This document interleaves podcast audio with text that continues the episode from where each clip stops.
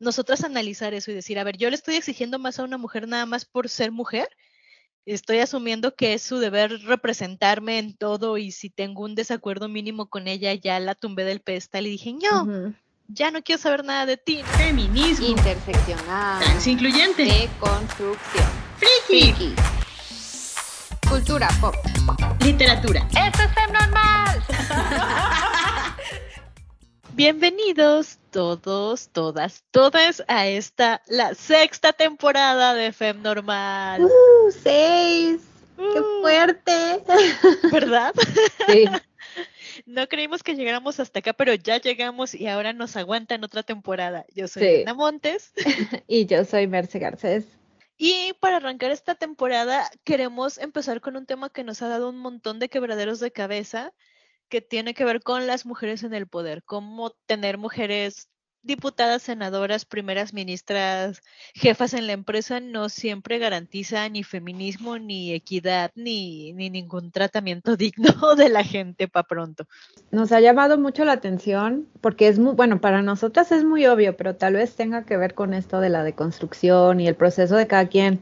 Lo fácil y rápido que toman mujeres para hacer como eh, activismo performativo de que, ay, pues ya pusimos una mujer en la mesa, ¿para qué se quejan? O sea, ya cállense, ¿no? Allá hay una mujer aquí.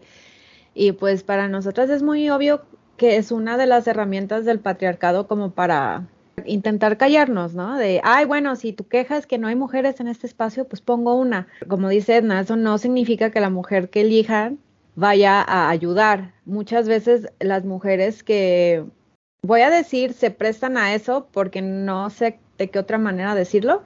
Bueno, las mujeres que se, se prestan a hacer esos tokens performativos, por lo regular reproducen eh, el sistema o la cultura tóxica del lugar. Sí, no, y además son tal cual herramientas del sistema, ¿no? Sigue siendo este asunto de... Y yo creo que lo hemos visto últimamente con todas estas grandes explosiones de extrema derecha en el mundo. De, ah, bueno, pero es que si esta mujer que está diciendo que sí a la familia natural y es provida y, y dice que la mujer debería estar en su casita, pero ella está legislando de buena onda, está en contra de todo lo del feminismo, pues entonces quiere decir que, que ni las mujeres están de acuerdo con el feminismo, ¿no? Que, que se me hace una simplificación muy tonta, pero además muy peligrosa. Sí, y que aparte es una manera de tirarle a la bandera del feminismo, ¿no? Porque pues a final de cuentas el sistema heteropatriarcal en el que vivimos, pues es una pirámide. O sea, como que ellos entienden el orden del mundo como una pirámide y se les hace muy difícil creer que puedan llegar a existir estas eh, comunidades o asociaciones horizontales, porque si fuera así, entonces a quién le tiran. Entonces por eso siempre buscan como una cabecilla para poderles fundar la crítica del feminismo como si esa fuera la única persona, la única asociación o la única bandera del feminismo. Sí, también tiene mucho que ver con, con asuntos de interseccionalidad, ¿no? No es lo mismo que pongas a una mujer, este, clase media, clase alta, alta, blanca, heterosexual, como bandera de tu, ay, mira, ella está avalando que, que la extrema derecha es lo mejor. cuando Estamos viendo a ti, Italia. Sí, y no le estás preguntando a mujeres, este, pues de la comunidad LGBTQI más, o no le estás preguntando a mujeres racializadas o afrodescendientes, entonces claro que es una trampa. Y Sí, sí, también sí. tiene que ver con, con este asunto de cómo esas mujeres que, que en cierto grado se prestan, o sea, sí creo que es como un crédito parcial de, en parte te prestas porque sabes a lo que vas, pero en Oye. parte también una mitad de eso es, bueno, tampoco tienes mucha elección, ¿no? A lo mejor tu forma de conservar tus privilegios y de no verte atacada como personas más vulnerables es unirte al enemigo. Pues a final de cuentas lo que mucha gente busca es poder, ¿no?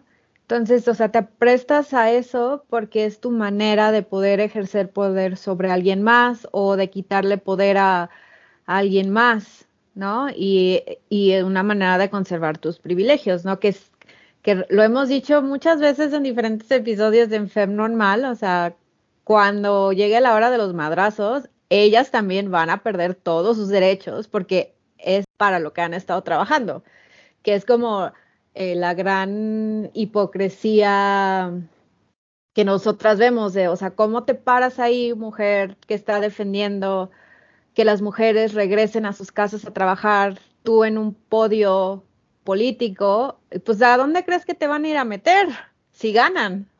¿No? O sea, si, si logran reorganizar el mundo como ellos quieren, ¿tú a dónde crees que vas a parar? Te van a regresar a la cocina, a ti también. Y también es la gran hipocresía de todos estos este, grupos de extrema derecha que ponen a mujeres en posiciones muy visibles y de poder sabiendo que lo que quieren es quitarlas, ¿no? O sea, que casi que si las tratan como un mal necesario de, ay, bueno, vamos poniendo esto y ya que nos salgamos con la nuestra, pues ya nos deshacemos de ellas muajaja. Sí. Bueno, ¿qué pasa también en las, en las, este, en las izquierdas, ¿no? Digo, bueno, entre, estoy, así como no puedo estoy entrecomillando izquierdas, porque en México también pasa un montón y pasan partidos que aparentemente son de izquierda, pero pues son más conservadores que los conservadores, nada más. O, o si no son conservadores, por lo menos son autocráticos, pero no lo quieren admitir. Pero también usan a estas figuras femeninas como parte de la bandera de, pues no, porque aquí todas están en la mesa, nosotros qué, pero a escondidas. Mm. Pero no salgas a marchar el 8 de marzo porque entonces te mandan a los granaderos que se supone que ya no existen a reprimirte y encapsularte y gasearte. es muy deprimente este tema en muchos sentidos, pero creo que es como una de esas cosas que todas debemos entender, porque a final de cuentas el sistema no está hecha, hecho para nosotras. Eh, al contrario, el sistema está hecho para, para que nosotras no podamos desarrollarnos plenamente, por decirlo de algún modo. Sin embargo, el, es, el estar consciente de eso te da pie para empezar a analizar las, eh, la situación de otras maneras y encontrar formas nuevas de organización para que podamos empezar a cambiar el sistema, porque a final de cuentas ya se ha demostrado muchas veces y viendo así los porcentajes de mujeres en puestos de liderazgo en empresas o mujeres emprendedoras, dueñas de cuántas han logrado salir de la precariedad. O sea, todos esos porcentajes son muy deprimentes porque al final de cuentas demuestran que dentro de este sistema nunca nos van a dejar prosperar completamente porque el sistema necesita de nuestra labor no pagada o no remunerada, que son los el trabajo del hogar, los trabajos de cuidado, porque si alguna vez nos fuera, o sea, nos nos compensaran ese trabajo, pues se les cae el changarro completo al capitalismo, ¿no? Entonces, el, estar consciente y darnos cuenta de todo esto, pues nos empieza a ayudar a entender que se tiene que transformar el sistema y lo mejor, una de las mejores maneras de hacerlo es que las personas que ya deconstruyeron esto, que no son tokens o performativas, lleguen a esos puestos de poder, o sea, que las impulsemos a ese puesto para que a su vez ellas puedan empezar a cambiar el sistema. Que hay ámbitos donde sí se ha logrado más que en otros, pero no es como el super avance como para que digamos, ah, no, eh, ya, ya, ya vivimos en un, en un gobierno de, con paridad de género. Por supuesto que no, o sea, aunque te quieran vender la idea así de que es que el Senado es el primer Senado con paridad de género, eso no significa nada porque el sistema sigue estando exactamente igual. Sí, sí, como citando por millonésima vez en este podcast a Audrey Lorde, es como pues las herramientas del amo no van a desmantelar la casa del amo jamás. No están hechas para eso.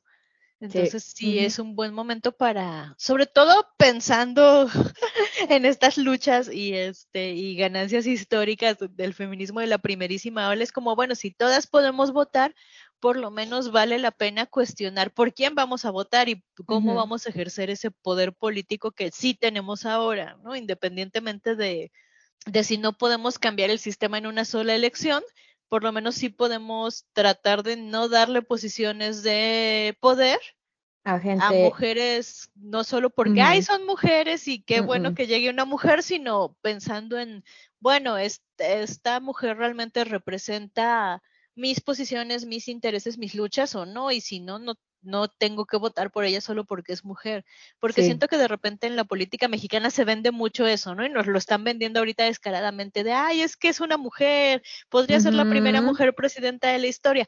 Bueno, sí, pero queremos una presidenta que nos gasee en cada marcha feminista. Sí, ay, qué horror.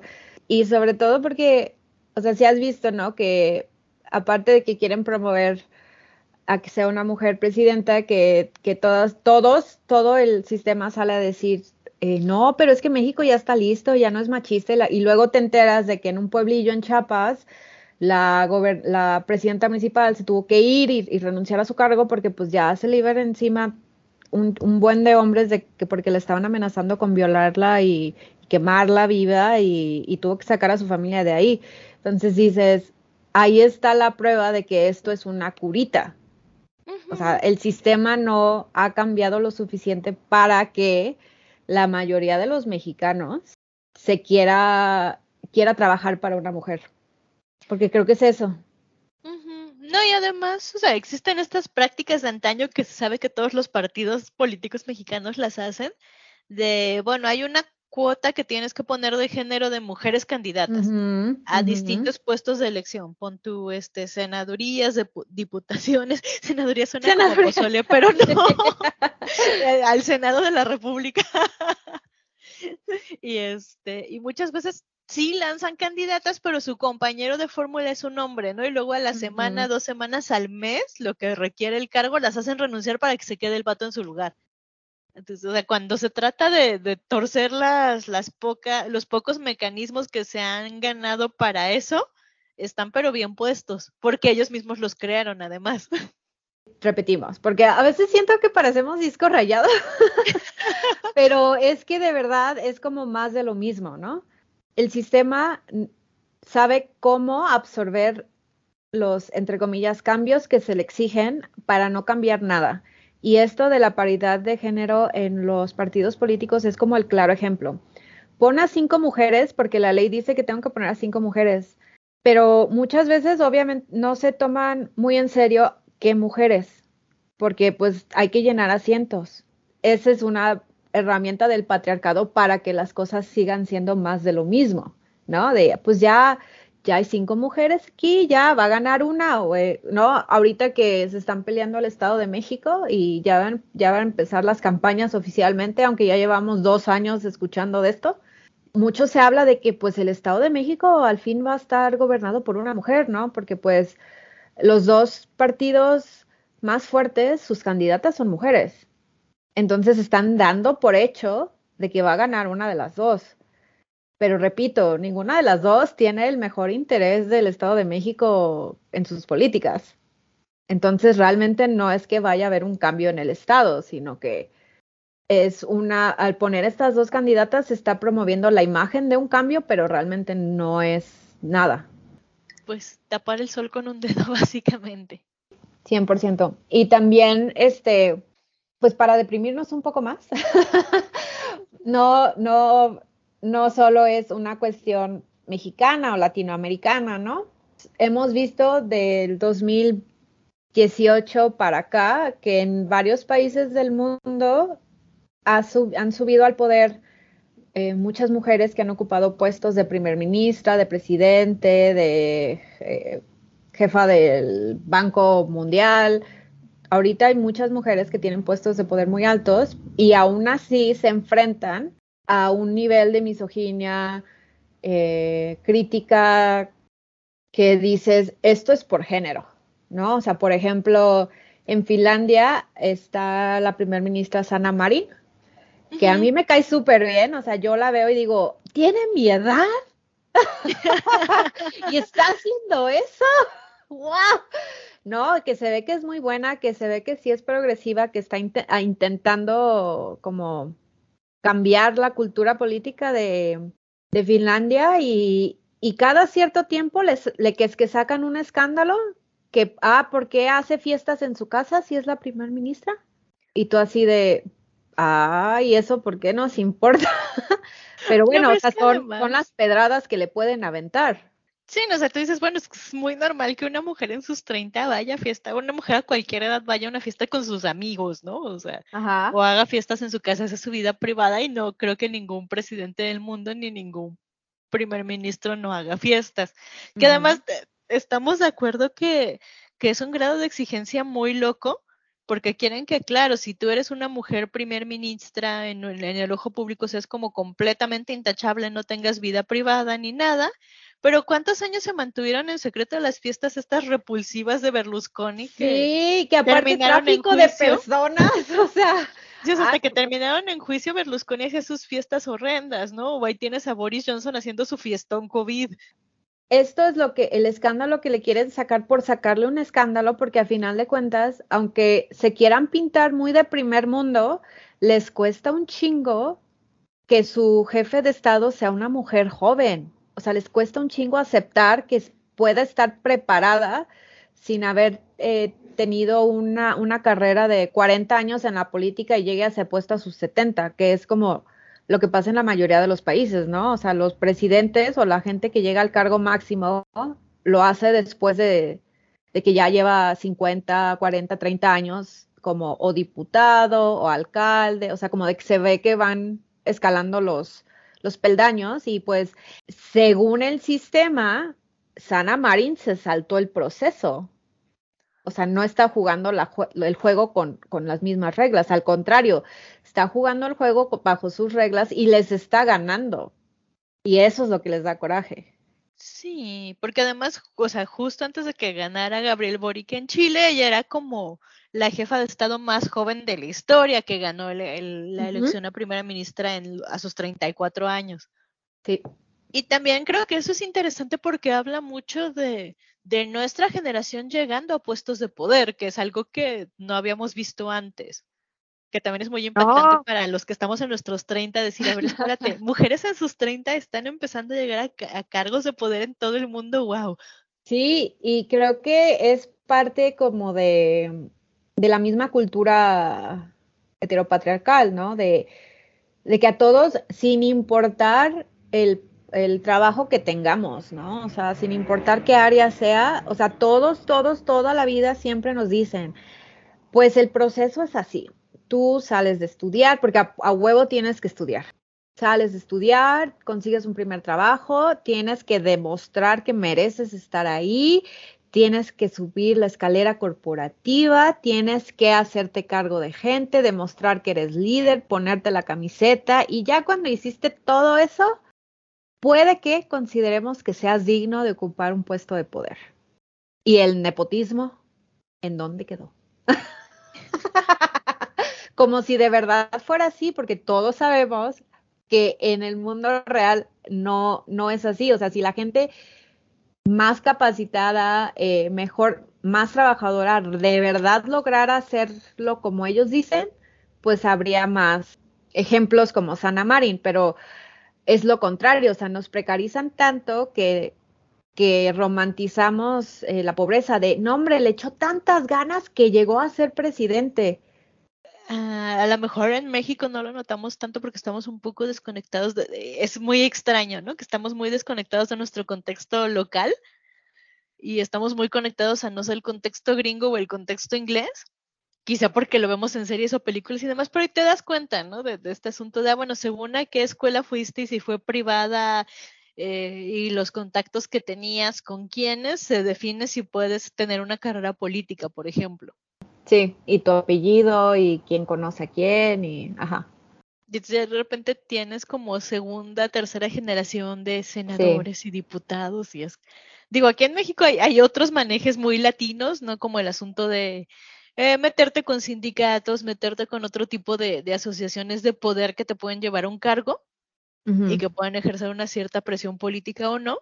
Pero sí, el hecho es que no es tan sencillo como, ah, yo quiero hacer una carrera limpia en la política y se da, ¿no? Particularmente no, en, no en sistemas latinos, no porque no haya corrupción en el primer mundo, por supuesto que hay, en todos lados, se cuecen habas, diría mi abuela, Sí, de hecho. pero, pero sí, sí creo que, que esencialmente la, la corrupción es, es algo que permea mucho todos los gobiernos latinoamericanos, ¿no? Y, y que estamos, bueno, entre dictaduras, saliendo de dictaduras, etcétera, apenas como vislumbrando formas de, de, de tener gobiernos más democráticos sin tanta, sin tanto arreglo en lo oscurito. También a mí me llama mucho la atención porque lo he visto en el discurso en línea de los de los de derecha. que, o sea, el, ah, el grado de gimnasia mental en donde te dicen, ah, pues todos los políticos son corruptos y la chingada, pero este fulano no. Y cuando se demuestra su corrupción, con la mano en la cintura te voltean a ver y te dicen, pues es que así funciona el mundo, no seas ingenuo. No pueden ser las dos cosas. O es intachable o es corrupto, ¿sabes? Y, y no es que todos seamos ángeles o inocentes y así. Los humanos somos complejos. Eh, cada quien puede ser culero, tomar una mala decisión y chingarle la vida a alguien más sin querer o queriendo. Pero ese discurso binómico de o es blanco o es negro. O son buenos o son malos, o es el héroe o es el villano, a final de cuentas nos hace muchísimo daño, pero sigue siendo una de las herramientas favoritas del heteropatriarca, de este sistema heteropatriarcal como para distraer. Regresando a Sana Marín, no, o sea, el punto no es que haga fiestas en su casa. Pues todo primer ministro se ha demostrado, o presidente una y otra vez, que pues todos echan las fiestas, todos le, meten varo y, y, sus propiedades y así. Tal vez lo que les molesta es que echa la fiesta de una manera muy normal. Pues es que ella no lleva prostitutas, ahí no hay droga, eh, no se están traficando menores, eh, no, está, no se están usando esas fiestas para eh, sacar tratos en lo oscurito, ¿sabes? la, quieren criticar por no, hacer fiestas como el sistema, se acostumbra en el sistema. O sea, a final de cuentas el discurso se enreda tanto, ya ni entiendes cuál era el problema inicial. No, porque además ni siquiera había un problema inicial, ¿no? O sea, si Hannah Marin no está, digamos, en horario de oficina, está en su momento de, de, de, de esparcimiento de su tiempo personal, pues que haga o asista a una fiesta y se eche unas copitas, no, no es una debacle. O sea, el, asunto es que sí, enredan tanto el discurso para crear un problema que no existe, ¿no? O sea, que una mujer en sus 30 vaya a una fiesta con sus amigos no es un problema. Pero quieren crear un problema porque es una mujer en sus 30 encargada de la política de un país que se atreve a ir a una fiesta el viernes por la noche cuando no está trabajando y cómo se atreve no a estar trabajando a todas horas del día porque ella es la primera, ¿sabes? Es como, ¡ah! Es que es eso, ¿no? Es un grado de exigencia que, que, le hacen a las mujeres que no le hacen a los hombres, ¿no? Y que además no hay forma de ganar, porque, bueno, primero empezaron a decir que Sana Marin había consumido drogas en la fiesta y ella dijo que no, que, que a lo mejor está medio borrachita y bailando con mucha energía, que también es como, pues, que si todos nos hemos echado unos tragos y todos nos hemos puesto medio contentitos, ¿no? O bueno, la gran mayoría de las personas. No quiero decir que todos hay gente que no toma, pero. No, sí, sí, sí. Pero en algún momento todos nos hemos salido tambaleando de una casa, de un bar o de un antro. Así de, uff, creo que hoy sí me pasé. Sí, o sea, por lo menos la gran mayoría de personas que bebe se nos ha pasado alguna vez además está este asunto, por ejemplo, que tenían con Angela Merkel, ¿no? Que, que más allá de ah, todas las cosas buenas y todas las cosas malas y o cuestionables que pudo haber hecho Angela Merkel en su prolongado periodo de servicio, eh, el asunto era que como ella era siempre era muy seria, muy propia, muy de traje, entonces de repente ya todo el mundo era como, ay no, pero ¿por qué nunca sonríe? ¿Por qué no es agradable? ¿Por qué no es carismática? ¿No? Y es como, bueno, pues no, si hago fiesta pierdo y si soy seria y firme pierdo, ¿no? O Por si no eres... sonreír. Ajá, o si eres esta mujer súper carismática como Jacinda Ardern de Nueva Zelanda también. Ah, es que porque le habla a la gente como de tú a tú, si ella es la primera ministra, bueno, decídete, ¿no? ¿Qué, qué quieres? ¿Un liderazgo político cercano? o alguien más eh, austero como Angela Merkel, o ninguno te parece nada más porque son mujeres. Y eso es sin meternos con su familia, porque pues todas las mujeres que han ocupado un cargo de poder importante ha sido, si es mamá, ay, es que es mamá y no va a poder dedicarse 100% al trabajo. Y si no es mamá, es, es que cómo se atreve a no ser mamá. O sea, ¿qué clase de imagen le está dando a las generaciones más jóvenes de, pues no es mamá, nada más trabaja? Se sabe que en este podcast nunca seremos fans ni aprobaremos nada de las cosas horribles que hizo Margaret Thatcher como primera ministra, jamás. Sí, jamás. Pero a mí sí me llama mucho la atención este asunto de cómo pasó a ser de, ya sabes, esta ama de casa con sus hijos, con, un discurso muy, muy de mujer de casa, que, que, que es tranquila, que, que no la hace de pedo, contra cómo le hicieron el, el makeover cuando quiso ser primera ministra, ¿no? Y entonces ya era enérgica, ya se vestía de traje, ya tenía otro corte de cabello, su maquillaje era distinto, o sea, como que todo el mensaje que quería comunicar era muy diferente. Y es como, pues sí, no, no hizo Sí. nada particularmente bueno, pero incluso el hecho de que le hicieran hablar más grave, Te habla de cómo la política necesita adaptar a, a cualquier mujer a la que le entre, pues sí, le permite entre comillas un puesto de poder porque sigue siendo el sistema haciendo concesiones, no el sistema funcionando como debería en cuestiones de equidad. Sí, porque a final de cuentas, la imagen pública pesa un chingo en este, en este sistema, ¿no? A mí me encanta, si no han visto The Crown, véanla, es mi telenovela favorita, aparte de que me obsesiona todo el concepto de la monarquía inglesa y es, uno de mis temas favoritos, ¿no? Algún, algún día Feb Normal va a tener que hablar de esto porque nos encanta, pero cuando cuando fue la, creo que fue la tercera temporada cuando hacen lo de Margaret Thatcher, no hay una escena buenísima en donde eh, ella termina una reunión bien importante donde estaban discutiendo algo del gobierno, se va a su depa dentro de Downing Street y le dice a la hija, órale, a cocinar que viene fulano, fulano y fulano y tenemos que discutir esto para ya sacar la ley y tal. Y se pone a cocinar para los jefes de, gabinete ella siendo su, la jefa mayor, o sea, la primer ministra, y pone a la hija a atender como si fuera su trabajo. Y así con, con toda con toda la seriedad y con toda la capacidad de llevar una discusión financiera hacia la hora de comer, y la acabas de ver cocinando, y dices, qué chido que esta mujer siga haciendo labores del hogar, pero al mismo tiempo dices, si fuera vato, le hubiera gritado a la esposa de ponte a cocinar ahorita que ya van a llegar y no se hubiera metido a la cocina, ¿sabes? Que es como una, una cara diferente de la misma moneda, que es a final de cuentas misoginia, porque pues Margaret Thatcher siendo de derecha, pues era muy de que las mujeres en su lugar, ¿no? Y ella así con, con, esa actitud salía a decirle y gritarle a todos los fulanos que tenía a su cargo. Es, es como fascinante, fascinante cómo funciona la gimnasia mental.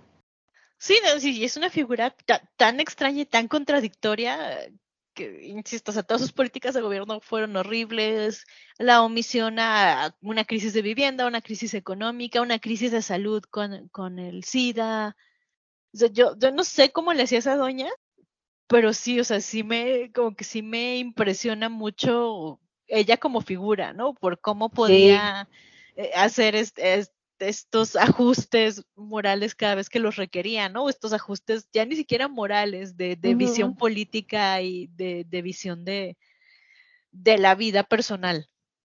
Sí, y, y retomando el punto, la imagen es a final de cuentas lo que más les importa.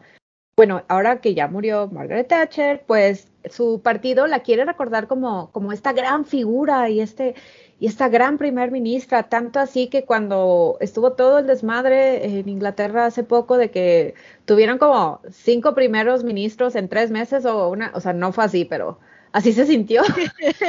una de las que tomó el bastión se llama, que se llama Liz Truss, o sea, la querían agrandar a la imagen de Margaret Thatcher y como que ella incluso se dejaba comparar como para poder utilizar esa imagen a su favor para su política y para su, eh, para su poder. Pero a final de cuentas es, es como muy eh, truculento porque, o sea, la gente no se le olvida quién fue Margaret Thatcher. Tanto así que cuando revelaron hace poco su estatua en, en su pueblo natal, alguien le fue a aventar huevos.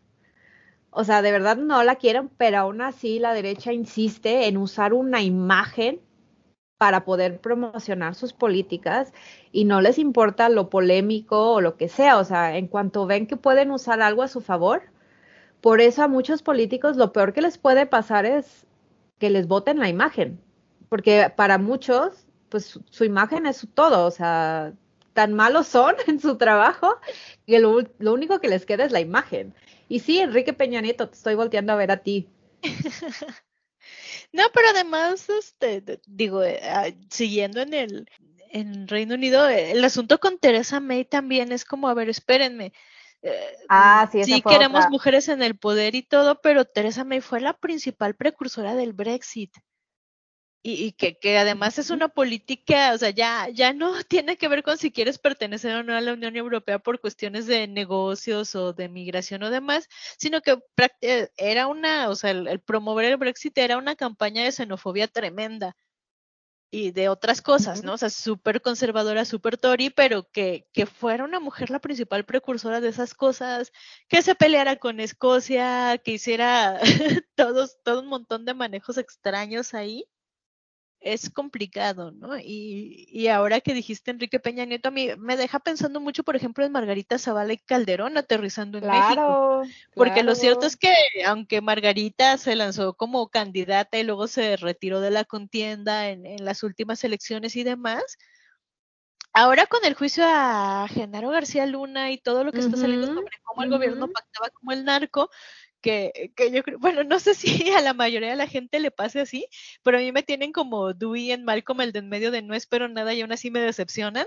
Cañón, así de yo pensé que ya habíamos caído bajo. Ah, pero ahí vamos más. Ok, está bien. Sí, pero además está este asunto de Calderón diciendo, no, yo no tuve nada que ver como si lo fuéramos a creer. Y luego Margarita Zavala diciendo, no, bueno, lo que tenga que pasar va a pasar. Es como, a ver, morra, no te creemos que tú no sepas todo lo que estaba haciendo tu marido. O sea, hasta cierto punto Margarita Zavala es Felipe Calderón por extensión, ¿no? Y por eso su campaña no funcionó, porque en México tenemos muy muy presente todavía como esta supuesta guerra contra el narco de Calderón, que en realidad fue, o sea, ni siquiera fue una guerra contra el narco, fue favorecer a un cártel sobre otro y él lo pactó y él lo Sí. implementó y lo hizo y nos jodió la vida a todos y nos la sigue jodiendo. Eh, es un asunto por el cual decimos, claro, o sea, por mucho que Margarita diga, ay, no, sí, yo mujer feminista, no le vamos a creer, no le vamos a creer porque sabemos por extensión cuáles son sus políticas. Y no es este reducir a alguien como la esposa de, porque pues también hemos hablado de eso aquí, de que pues cada mujer merece tener así como su propia persona y su identidad, independientemente con quién están casadas. Pero el problema con Calderón y Zavala es que precisamente durante muchísimo tiempo ellos usaron a su favor la imagen del matrimonio feliz, honesto consigo mismos, de que de que saben, o sea, se apoyan y saben exactamente qué está pensando el uno del otro. Entonces, a la mera hora de los madrazos, pues no, no se puede separar esa imagen porque la tenemos muy clara, o sea, tan clara que ellos la usaron hasta que ya no les, les convino. No, yo me acuerdo mucho en- cuando Margarita Zavala quiso lanzarse como presidenta, que ella peleaba mucho de, no, pues es que no soy la esposa de, y decías, morra, claro que sí, o sea, tú toda tu carrera la hiciste como la esposa de, ya ahorita cuando te conviene, no te puedes separar. Sí, y además, o sea, creo que sí, y lo dijimos al principio del episodio, hay un asunto de agencia. O sea, una cosa es que el sistema te obligue, que tengas que jugar con las reglas del sistema y demás, pero también el hecho de que tú juegues con el sistema y seas Margarita Zavala, o sea, mira las tonto que hayas Margaret Thatcher, eh, tiene que ver con que tú también tienes una cierta agencia y estás consintiendo a eso, ¿no? O sea, sin quitar que a lo mejor el sistema te oprime y te maltrata porque sí, eres mujer y nos oprime y nos maltrata a todas. Hay una agencia ahí, ¿no? Y también hay una agencia en todas las mujeres que, tipo Kellyanne Conway y gente de la extrema derecha que deciden apoyar a Trump, por sí. ejemplo. O sea, tampoco vamos a decir es que son marionetas incapaces de pensar por sí mismas, pobrecitas, porque no es así.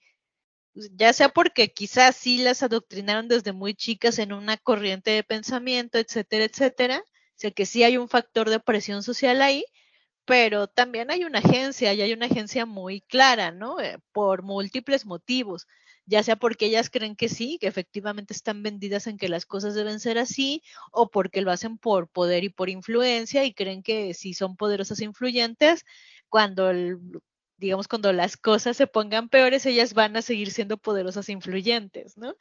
Que es como, ah, Serena, la de, ¿sí se llama Serena? La de, de Handmaid's sí, la esposa de del, Ajá, La- ¿qué es eso, no? O sea, ella levantó, es según la serie, eso. Ujú. ajá, según la serie, ella se dedica a levantar este sistema de extrema derecha y decir, no, sí, la familia natural, las mujeres en la casa, y ya que le quitan todos sus derechos y no pueden ni leer, ya lo lamenta, pero pues ya pa' qué, gracias por nada, Serena.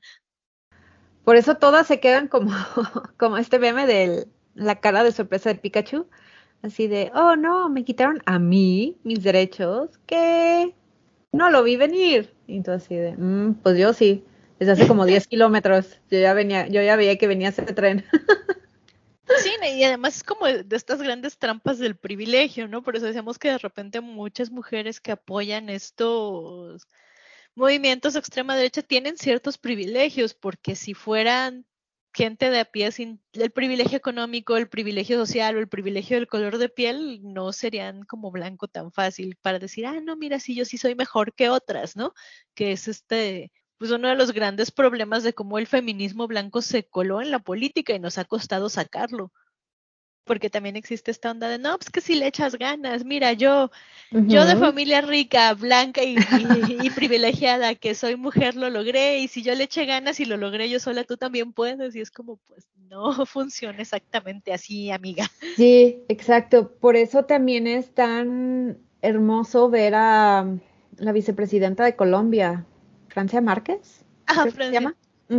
O sea, que dices, ella es, ella es todo lo que el sistema no quería, ella es la persona a la que el sistema no le quería dar poder y lo logró, ¿no? A duras penas, sacrificando un buen de cosas que dices, es que no se compara, no es justo comparar. Pero re- repetimos, o sea, aunque nos da muchísimo placer ver a alguien como Francia Márquez o cuando, cuando subió al poder y ella, yo sigo su Instagram porque soy su fan, eh, subía fotos de ella en eh, reuniones de gabinete o conociendo a otros presidentes y hay una foto buenísima donde están todos casi todos los presidentes de América del Sur y ella es la única mujer y aparte negra, todos hombres blancos y género privilegiados, menos ella. Y pues esos son tipo de cosas que yo veo y, me dan vida y me dan esperanza. Y aún así, yo me, o sea, yo todavía le estoy dando el beneficio de la duda para ver cómo va a seguir eh, o cómo se va a desarrollar su, su tiempo e- en ese puesto, porque ella llega a ejercer un poder a un sistema que está en su contra. O sea, yo no sé, y, y como que sí me duele en el alma tener que aceptarlo en voz alta, yo no sé qué tanto la van a dejar trabajar. Yo no sé qué, qué tanto va a poder lograr, porque ella es como la, pre- la- ella es la precursora para que empiece a, a cambiar el sistema. Sí, ¿no? Y, y hay ejemplos claros, ¿no? Por ejemplo, tienes a Jacinda Ardern en Nueva Zelanda que la dejaron trabajar y, y- y mal que bien, aunque el sistema estaba un poco en contra, la dejaron trabajar y la respaldaron y se agradece. Pero pues también tienes a Nicole Sturgeon de Escocia que la acaban de tronar porque el Sí. sistema no quiso ayudarla. sí celebrar todo lo que se ha logrado y, y cómo lo poco que se ha podido cambiar el sistema, pero no olvidar que no es lo suficiente como para ya gritar victoria y que todo va a estar bien porque llegó una mujer a un puesto de poder y ya nos va a solucionar la vida, ¿no?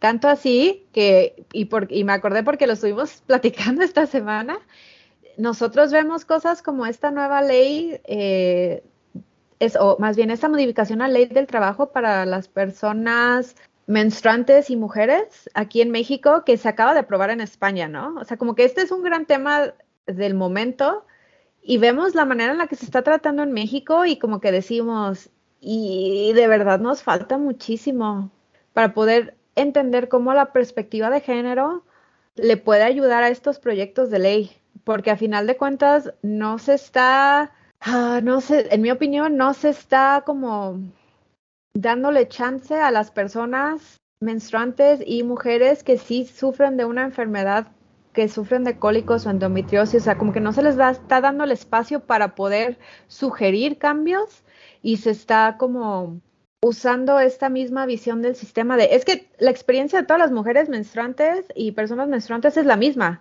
los cólicos son los mismos para todos, porque sí, he visto lo que se ha dicho, lo que ha salido y lo que se ha propuesto y sí como que me dan ganas de pegar la cabeza contra la pared varias veces hasta hasta Sí, porque perder. además es como, o sea, y lo platicábamos eh, en nuestras charlas normales, fuera de podcast, que además es un asunto de, de todo un sistema que está fallando, ¿no? Para empezar, bueno, eh, de entrada habría que ver cuántas personas tienen acceso a un ginecólogo, ginecóloga particular, o del IMSS o del ISSSTE, que son como los grandes sistemas de salud eh, públicos del país. En el ISSSTE es dificilísimo que te den una cita y primero tienes que pasar, ¿dijiste o IMSS? Bueno, en el IMSS Me creo que lista trabaja igual. Sí, Perdón, es que, eh, me, me engaña, me engaña el cerebro porque como mis papás son maestros y trabajadores del gobierno, a mí me tocaba a veces IMSS, a veces ISSSTE, según. Pero bueno, el caso es que si, o sea, uno pa- pasa por con un médico general y luego de ahí para que te canalicen un especialista es un problemón. Para que te hagan un estudio, la cita te la pueden dar a mes si tienes suerte, dos meses, tres meses, seis meses, nunca sabes cuándo te van a, a tener una cita disponible. Si tienes una urgencia para que te atiendan en urgencias, ya casi casi te estás muriendo ahí antes de, de que te logren pasar, ¿no? Entonces, el sistema de salud mexicano público es muy, muy traumático y al privado casi nadie puede acceder. Si no tienes un seguro de gastos médicos mayores o algún colchoncito, ahí estás frito. Entonces, para cosas que son así, que son inmediatas, que son del periodo menstrual, además a veces un estudio no te dice exactamente qué tienes, ¿no? O sea, si, si tienes cólicos muy dolorosos, podría ser que en un estudio te salga un ovario poliquístico o endometriosis, o podría ser que no. Podría ser que nada más tus hormonas son horrendas y ya.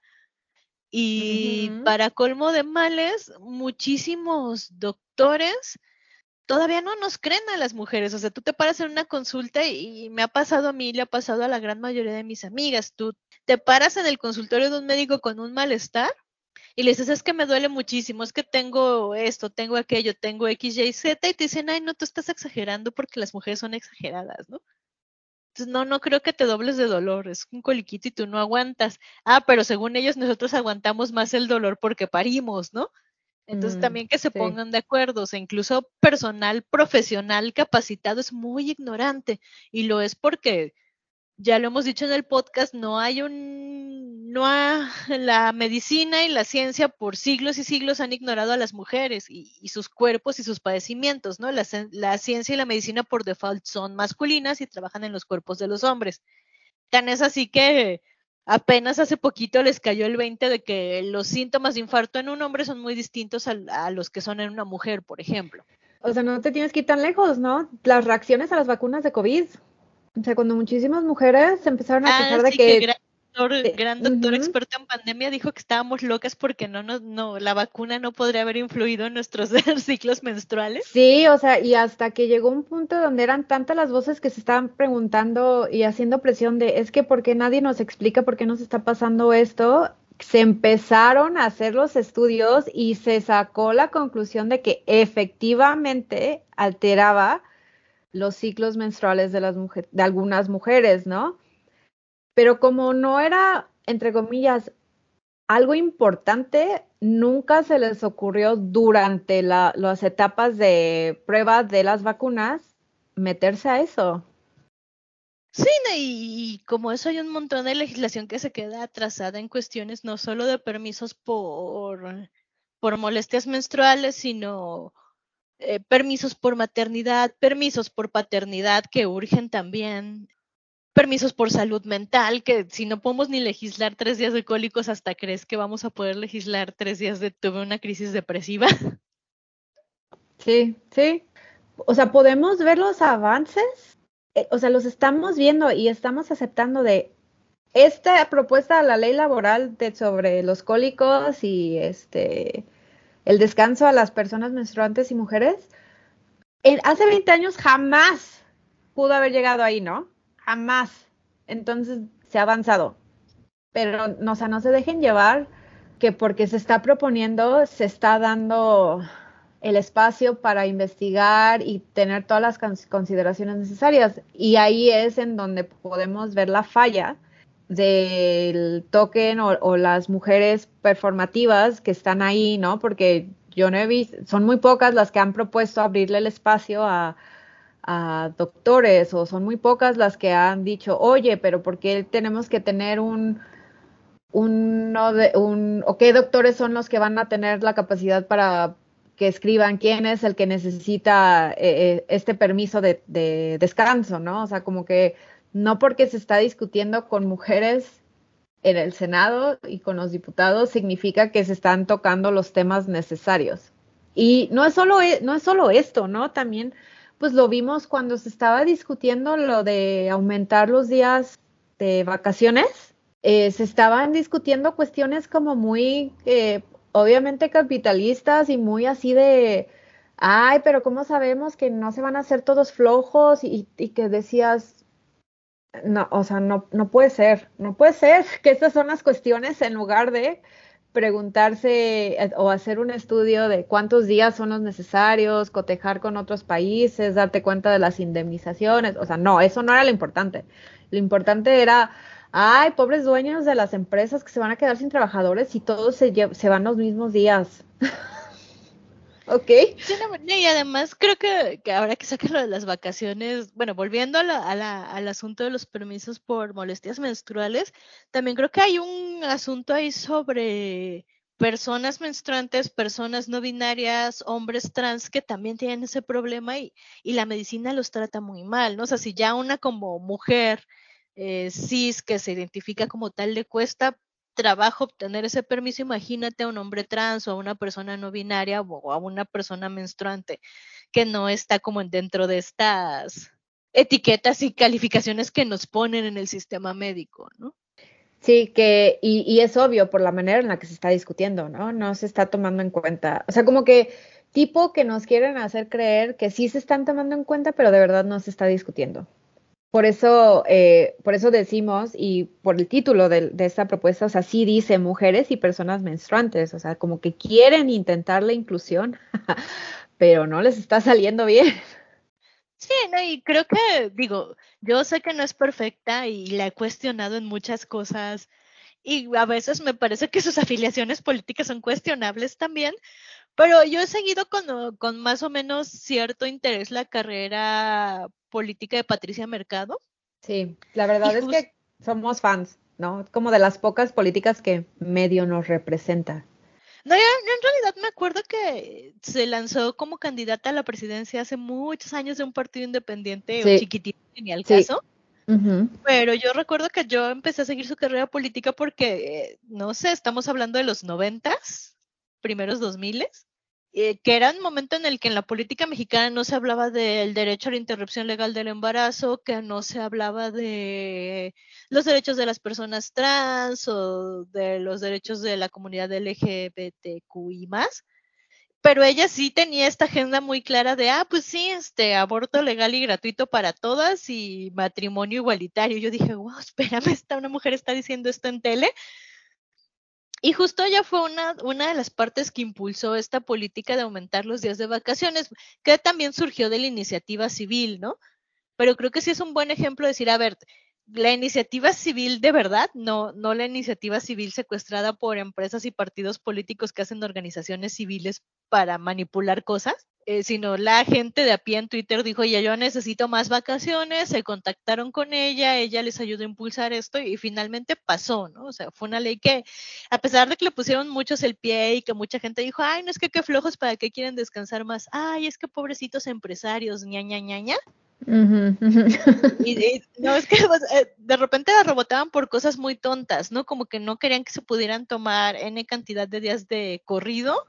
Sí el patrón tenía que decidir si les daba más de, o sea, si les daba los 12 días el primer año o los que tuvieras acumulados de corrido. Y entonces tuvo que hacer, tuvo que haber un empuje ahí para que dijeran, no, es que el patrón no, no puede decidir eso, o sea, puede acordarlo con el empleado, pero finalmente es decisión del empleado si toma tres días aquí, tres días allá o los 12 de corrido.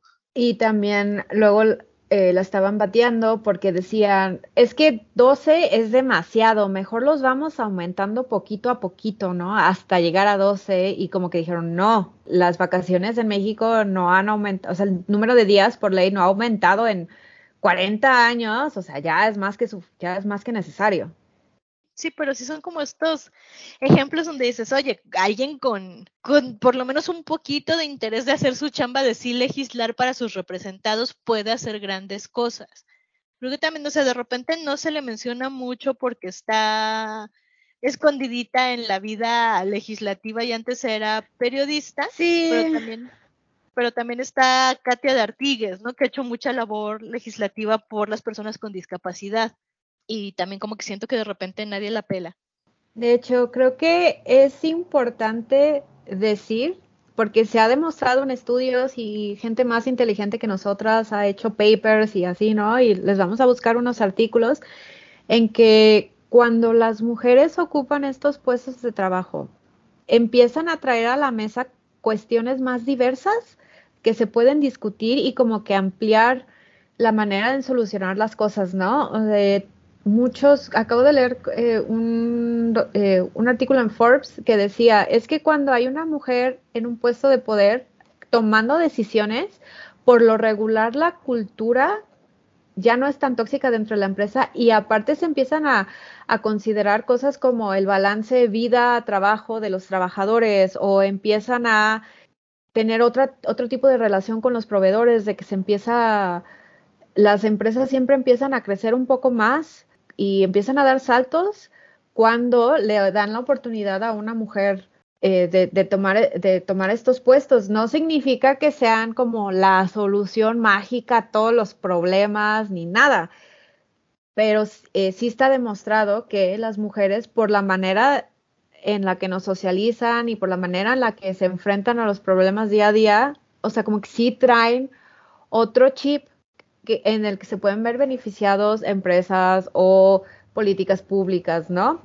en la epidemia de COVID, ¿no? Que existen estudios que dicen que en los países, eh, particularmente me parece que estudiaron Alemania, Noruega, Finlandia, y Nueva Islandia Zelanda.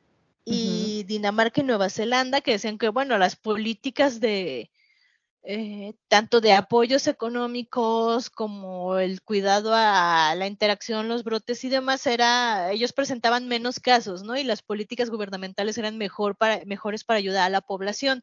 En particular a Nueva Zelanda le fue muy bien, ¿no? Y claro, o sea, están ahí los papers, luego se los compartimos, y no es como tampoco es la causalidad suprema así de, ah, bueno, sí es porque las primeras ministras eran mujeres que les fue mejor, porque pues también el, el, bicho era difícil de controlar en general, pero sí se nota una diferencia entre los discursos y entre las formas de hacer el gobierno. Y además, bueno, volviendo al caso de Jacinda Ardern, porque acaba de renunciar hace poquito, creo que hay notas eh, el asunto de cuando una mujer genuinamente hace política, digamos, coherente, ¿no? Sin, sin tener esta dualidad extraña de Margaret Thatcher ya alguien de, Nueva Zelanda, si nos escucha y la pasó mal, nos corregirá respecto a Jacinda, pero sí creo que ella sí puso muchos asuntos de, equidad en la mira pública, ¿no? Desde que se fue cargando a su bebé a una reunión en la ONU y que se llevaba al bebé a las sesiones legislativas y demás, hasta cuando, no me acuerdo si estaba juntando con Hannah Marin, digo, con Sana Marin, o con otra primera, sí, sí fue Sana Marin de Finlandia, que estaban en, esta conferencia y les pregunta un periodista si como son mujeres y tienen más o menos la misma edad, tienen puntos en común y por eso se reúnen. Y entonces Jacinda muy enojada le dice, bueno, pues que a Barack Obama y a presidentes de más o menos el mismo grupo de edad nunca les preguntaron, ah, es porque son hombres y son más o menos de la misma edad que se reúnen. Es como, pues no, o sea, nos reunimos porque somos jefas de Estado en eh, con políticas similares que queremos llegar a acuerdos y, cosas entre nuestros países, ¿no? Pero no es la edad y no es el género. Sí, sí. Pero bueno. Eh, creo, que sí, el, balance de este capítulo, más allá del, coraje, más porque, pues bueno, uno, tiene mujeres en la política muy visibles en México como Lili uh Sandra Cuevas o Margarita Zavala o esta mujer Elsa Méndez de Querétaro que, en la PM COVID estaba así como, ay, pues ya qué bueno que se eh, reanudaron las este, actividades esenciales, pero pues ir a la iglesia debería ser esencial, entonces por favor chequenlo. Pues sí, es, es como una pastilla difícil de tragar, ¿no? Como dices, eh, que de repente ves mujeres que están tomando puestos de poder muy, muy buenos, pero que también estás viendo cómo nos están jodiendo la vida en cuanto a derechos o en cuanto a acceso a, beneficios y así, ¿no? Mm, creo que a nosotras, como personas, nos sirve mucho estar consciente de esto porque pues a final de cuentas somos, ahorita somos la población, por, por estar en nuestros 30, pues más económicamente activa, políticamente activa, que estamos como en el mero meollo del asunto, ¿no? Y deberíamos empezar a estar conscientes de cómo nos están afectando estas políticas y, yo sé que, la situación en México pues es como para llorar. Sin embargo, eh, tenemos que recordar que no, no podemos quitar el dedo del renglón, porque en, cualquier momento van para abajo todos nuestros derechos y no es una exageración, ya lo hemos visto en muchos países, cómo no participar, cómo no es ser consciente quiénes son nuestros líderes o qué apoyan, le han quitado derechos a sectores enteros de población en unos países. Entonces, sí es muy deprimente aceptar que no existe esta sororidad de facto que el sistema nos, nos quiere hacer creer a las mujeres de, ay, por ser mujer nos tenemos que apoyar y, y no podemos, y tenemos que solapar violencias y aguantarnos porque eres mi hermana mujer. No, eso no, eso nunca.